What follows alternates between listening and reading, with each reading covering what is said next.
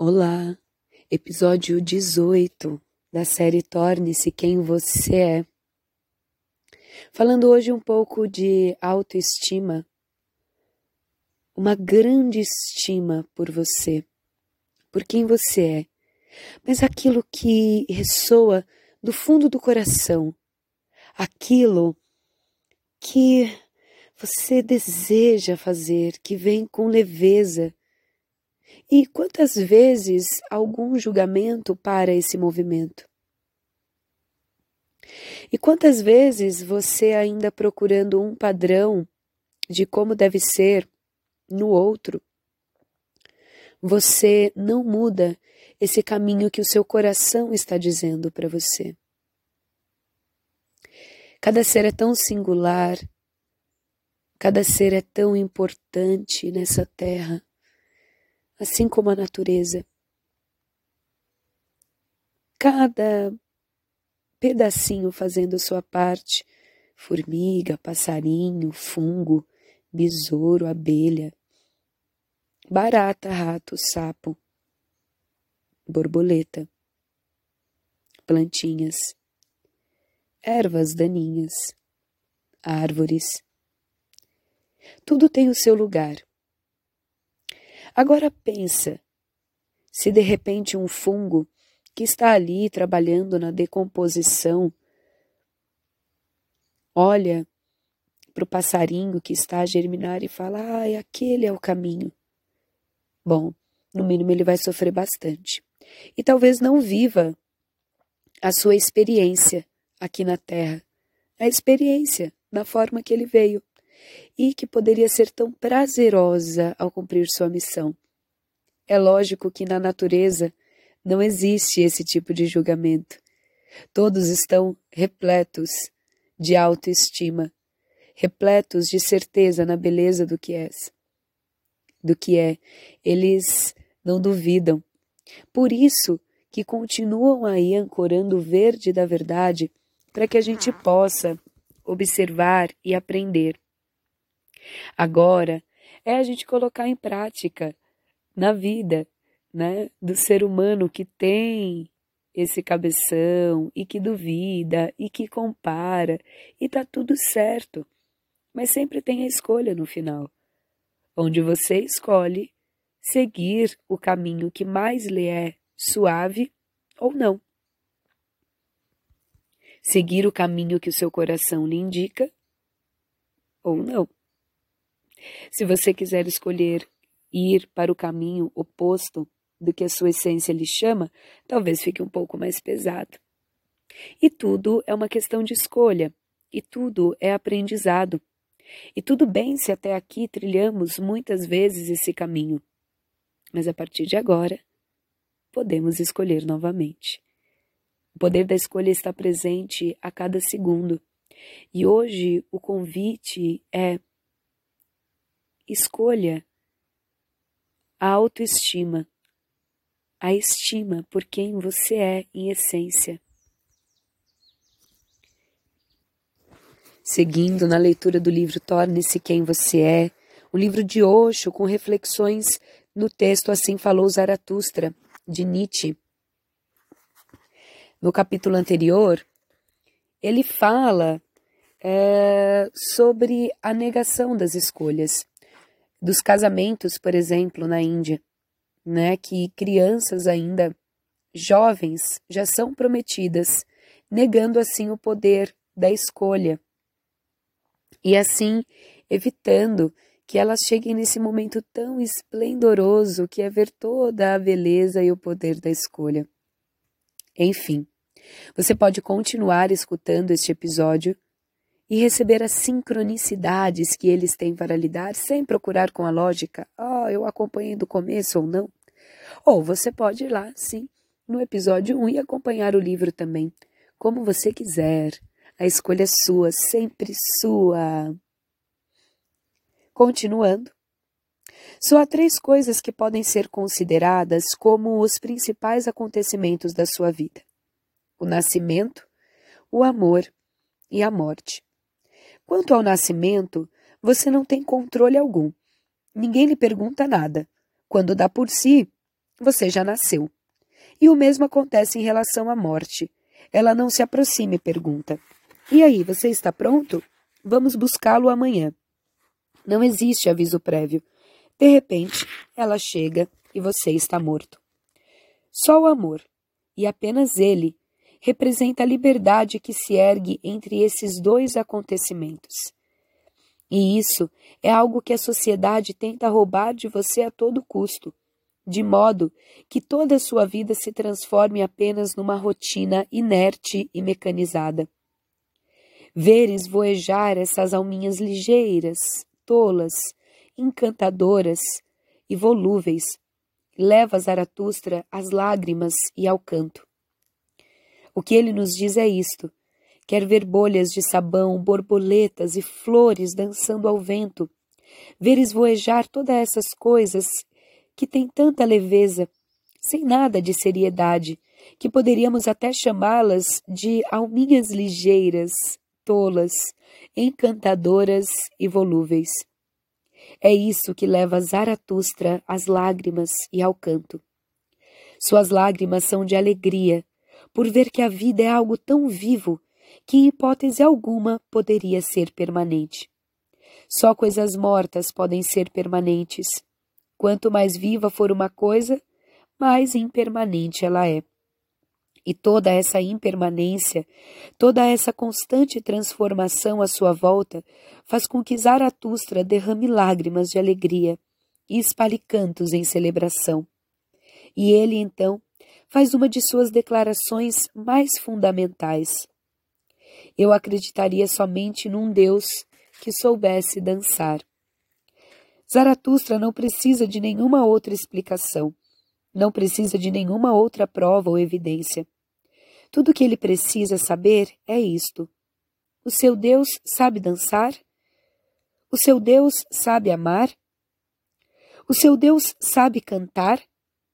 O seu Deus sabe se alegrar ao ponto de chegar às lágrimas e ao canto?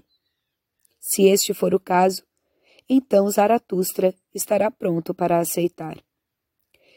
Esse Deus, porque um Deus assim será uma representação legítima da vida. Tal Deus não será nada mais do que a própria vida. As próximas declarações de Zaratustra são ainda mais difíceis de digerir é preciso ter uma boa digestão. Sim, Zaratustra é para almas fortes. Ele não é para os fracos e impotentes.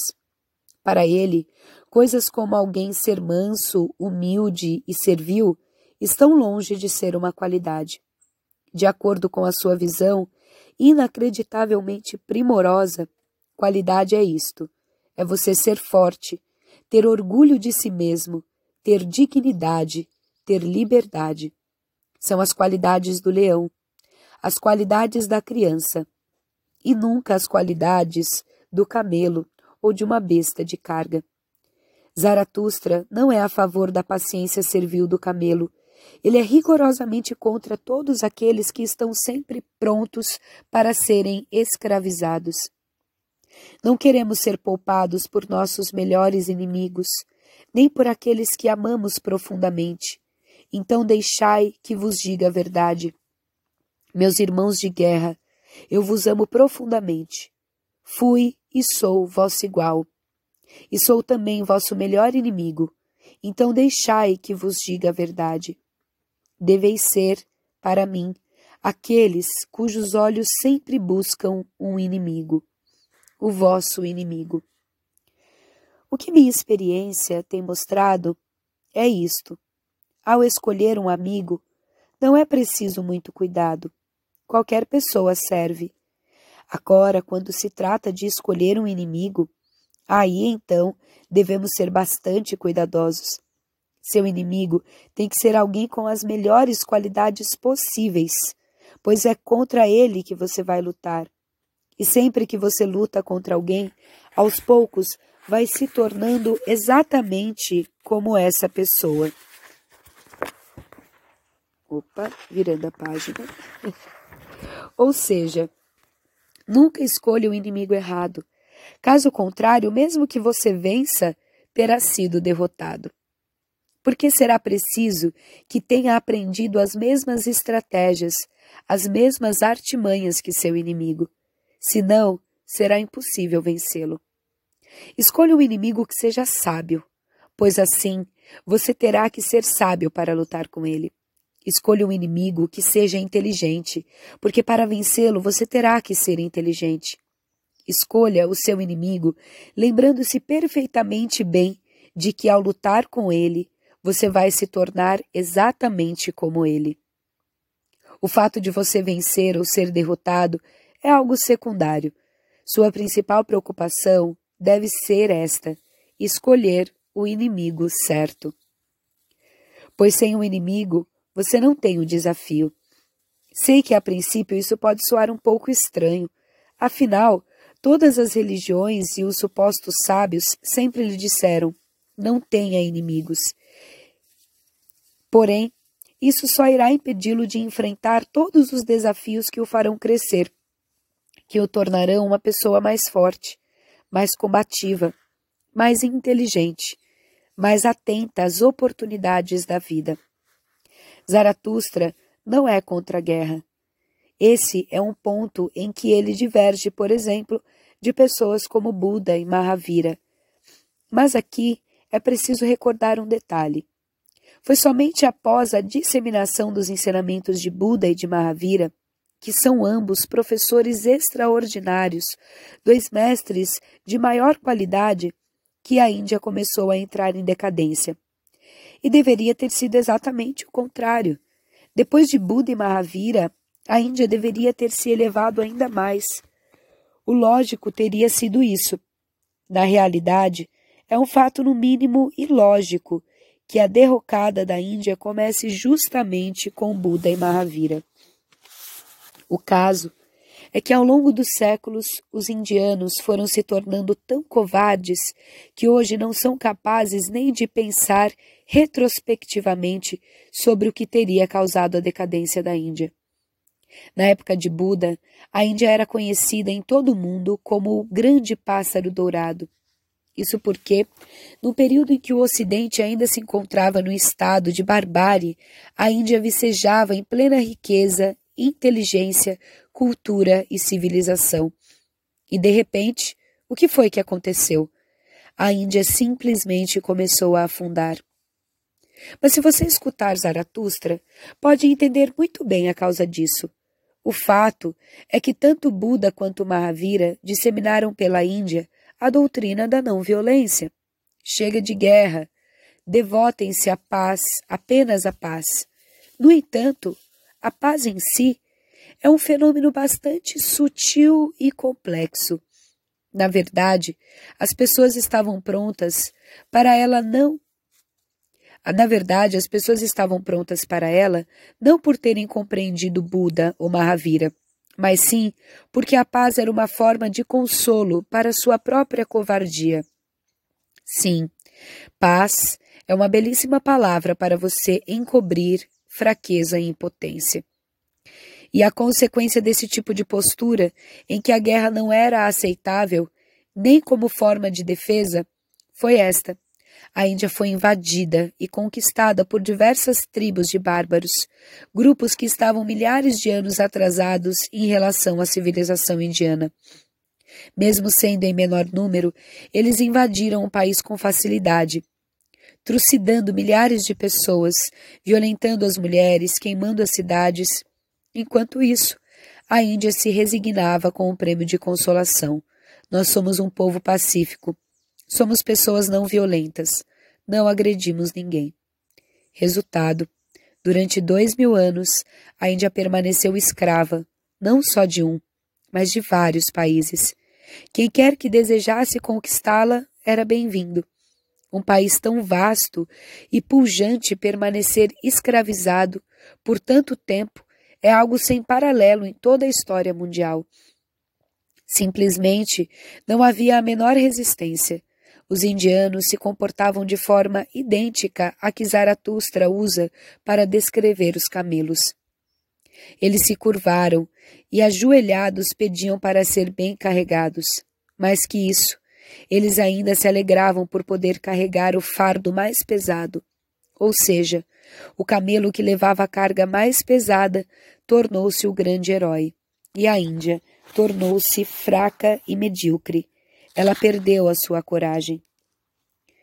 Agora preste atenção, pois Zaratustra tem que ser compreendido muito profundamente.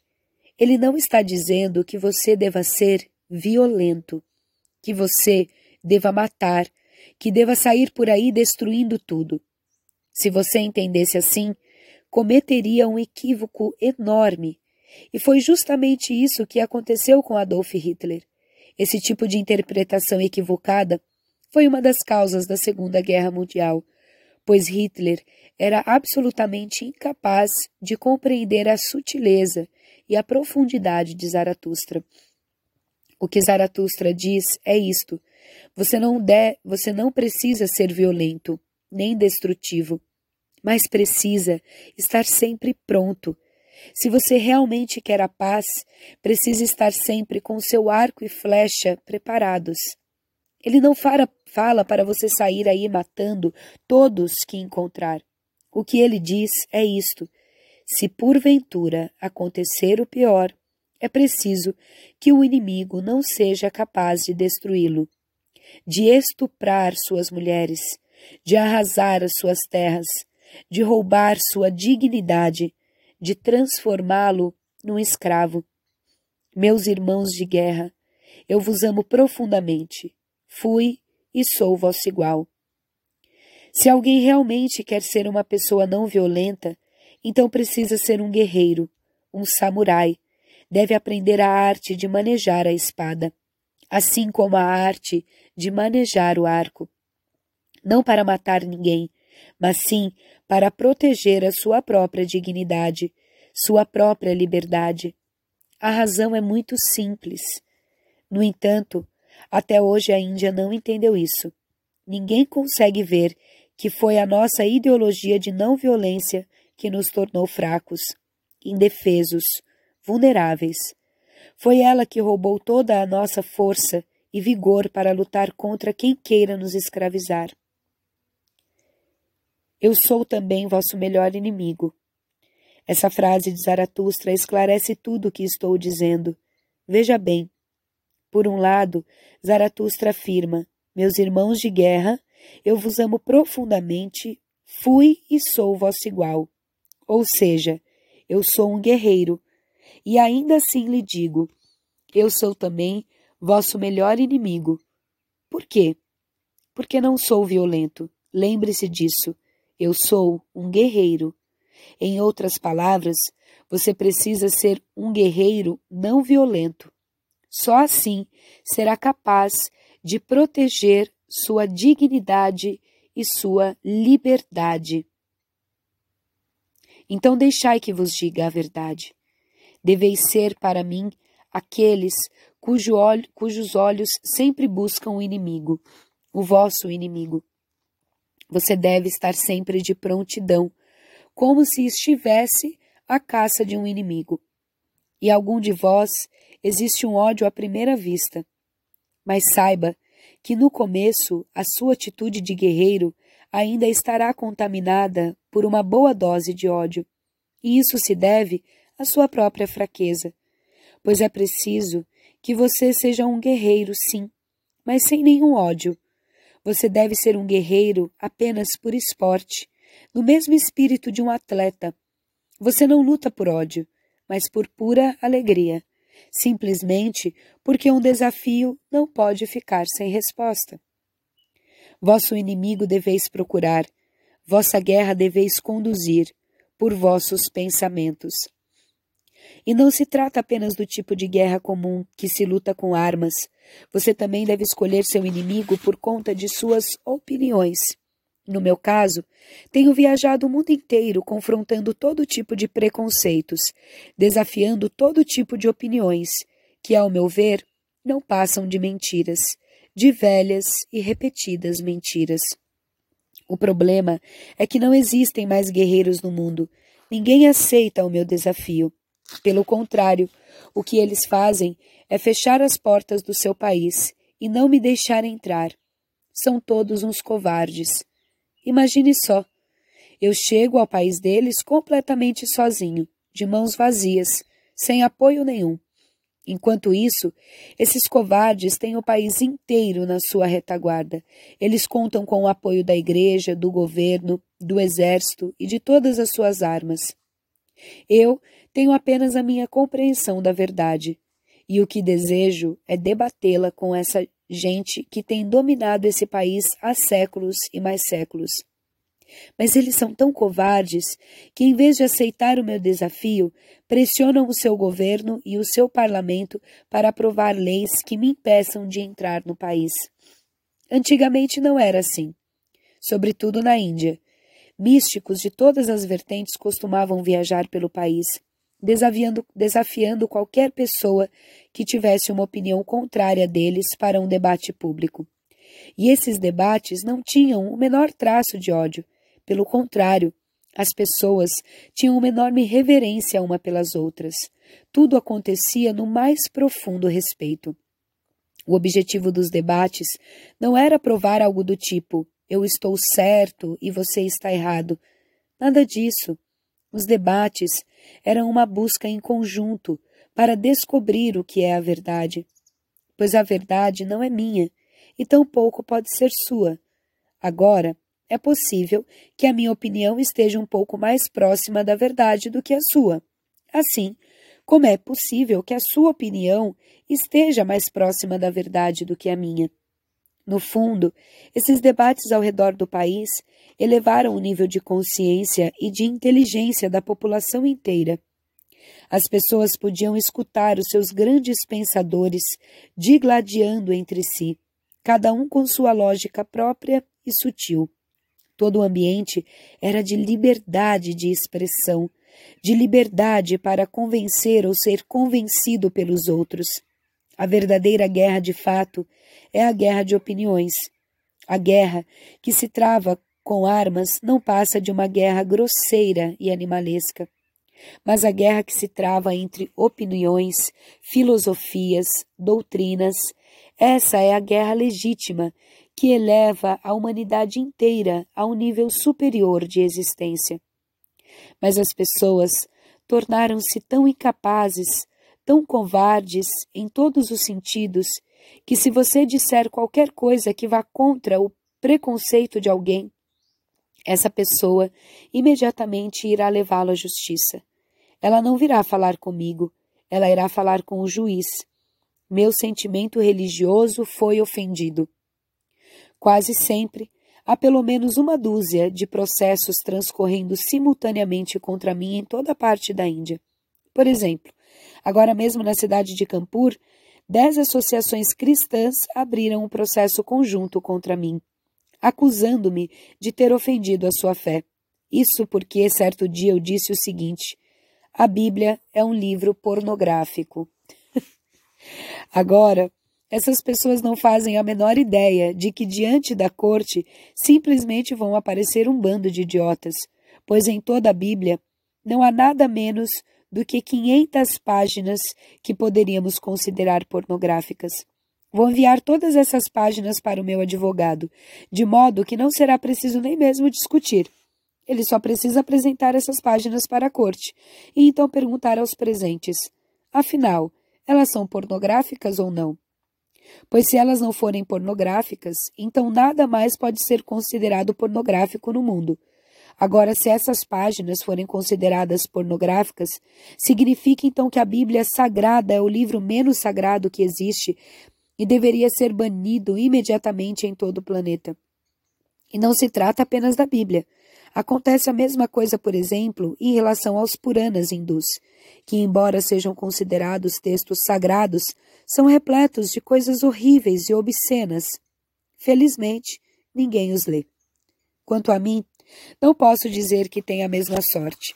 Os tempos em que vivemos realmente não são os melhores para o desenvolvimento intelectual da humanidade. Ora, se por acaso eu disser qualquer coisa que ofenda um sentimento religioso, Primeiramente, consulte o seu próprio livro sagrado. Quem está ofendendo a sua fé não sou eu, é a sua Bíblia. O que faço é meramente citar alguns trechos da Bíblia. Nesse sentido, todos os cristãos deveriam queimar a Bíblia, já que ela fere os seus sentimentos religiosos. Se o seu sentimento religioso de alguma forma for ferido, isso revela somente a sua própria fraqueza. Você deveria ter coragem suficiente para debater e argumentar. Na verdade, em vez de me processar, aquelas pessoas deveriam ter escrito artigos contra mim, contradizendo o que eu havia dito. Só que elas não têm como fazer isso, pois sabem que a Bíblia tem vários trechos pornográficos. Elas deveriam é ter me desafiado para um debate público, e eu estaria pronto para debater com elas dentro de suas próprias igrejas em Campur. Para mim, isso não seria nenhum problema. Bastaria eu abrir a Bíblia aleatoriamente em qualquer página e simplesmente ler.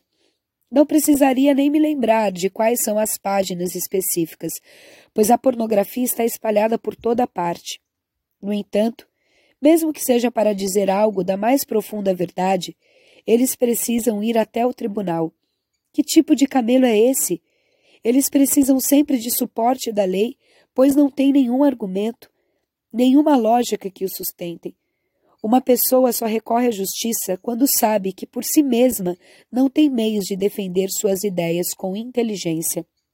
Tenho falado por toda parte, minha vida inteira, e nunca fui ouvido. Enquanto isso, já escreveram toda sorte de coisas contra mim, toda sorte de mentiras e condenações, sem o menor fundamento, sem a mínima base, na verdade. Apesar disso, nunca fui à justiça, nunca processei ninguém, pois eu mesmo posso responder a esse tipo de gente. Aliás, quando alguém resolve me processar, daí sim é que eu faço questão de bater ainda mais forte nessa pessoa, e geralmente Faço isso até deixá-la completamente calada. O que o mundo precisa é de guerreiros que combatam com inteligência. Bom, deixo aqui a leitura neste trecho, neste dia. Palavras fortes e interessantes, não? É o ponto onde a gente vê claramente a liberdade de escolha. É o guerreiro que não guerreia, mas vivencia, experiencia. Por isso é exemplo. Por isso também não deve, não teme falar. Não teme agir de nenhuma forma, desde que o seu coração esteja lhe guiando. Como que nós vamos descobrir a nossa forma? Se a gente limita essa forma em cima talvez de uma de algo que foi criado como perfeito e que coloca uma coisa perfeita e as outras todas imperfeitas. Mas na natureza tudo é perfeito. Eu sou natureza, você é natureza. Todos nós somos perfeitos. E conforme estamos agindo, estamos experienciando, sempre estamos aprendendo.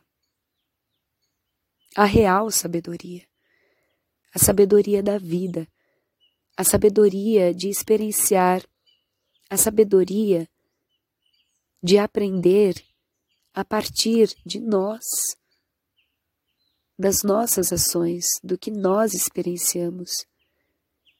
Essa sim é real a natureza está sempre experienciando. Ela não fica parada, querendo ser algo que ela não é. Ela é o que ela é, assim ela age. E assim ela vai também se transmutando. Né?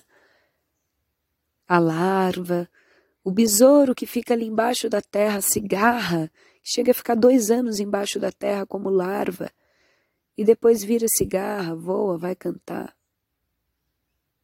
Olha só as transmutações que acontecem, né? as transformações que acontecem na natureza. E o quanto então está à nossa disposição também para nos transformarmos.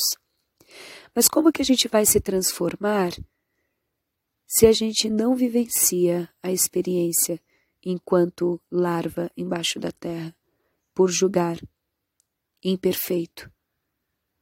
Talvez seja esse o convite. sermos guerreiros para poder bancar a nossa verdade. Simples assim. E é preciso estar firme na nossa escolha. E nada melhor para estar firme do que estar sendo guiado pelo amor, pela alegria. A alegria de estar sendo exatamente como você quer estar sendo. Quer maior alegria que essa? Se você se livrar do julgamento e das culpas que colocam isso como pecado, você vai poder experienciar essa alegria e ver qual é o próximo caminho, o que acontece depois disso. Esse é o convite. é forte ouvir coisas, né, que às vezes vem falar das religiões e não levar para o pessoal nossa, mas ele mesmo está agindo com ódio, falando contra. Como Osho diz, é muito importante a gente estar atento, assim, porque são palavras que, que de fato nos instigam a pensar, né? a sair do parado. E, então, eu deixo o convite, escute quantas vezes você quiser, escute desde o início. Mas se agora o pensamento, é, a energia que deixa, né, é de, de julgamento também com isso, vamos destruir e descriar agora por amor. Como pode ser mais divertido desconstruir muros que criamos? exatamente pela falta de compreensão dos grandes pensadores e pessoas que experienciaram essa vida, como Buda e Mahavira, como Jesus. Será que a gente de fato compreendeu tudo que eles estavam trazendo? Ou a gente ficou preso somente ao que foi escrito sobre eles, e não que exatamente foram eles que escreveram? Deixe o questionamento. Estou Amanda Stocker, Guerreiro Cristal Amarelo, terapeuta Elka, Tata Healer Access e todas as infinitas possibilidades, amando estar aqui com vocês. Em Lakesh, eu sou um outro você.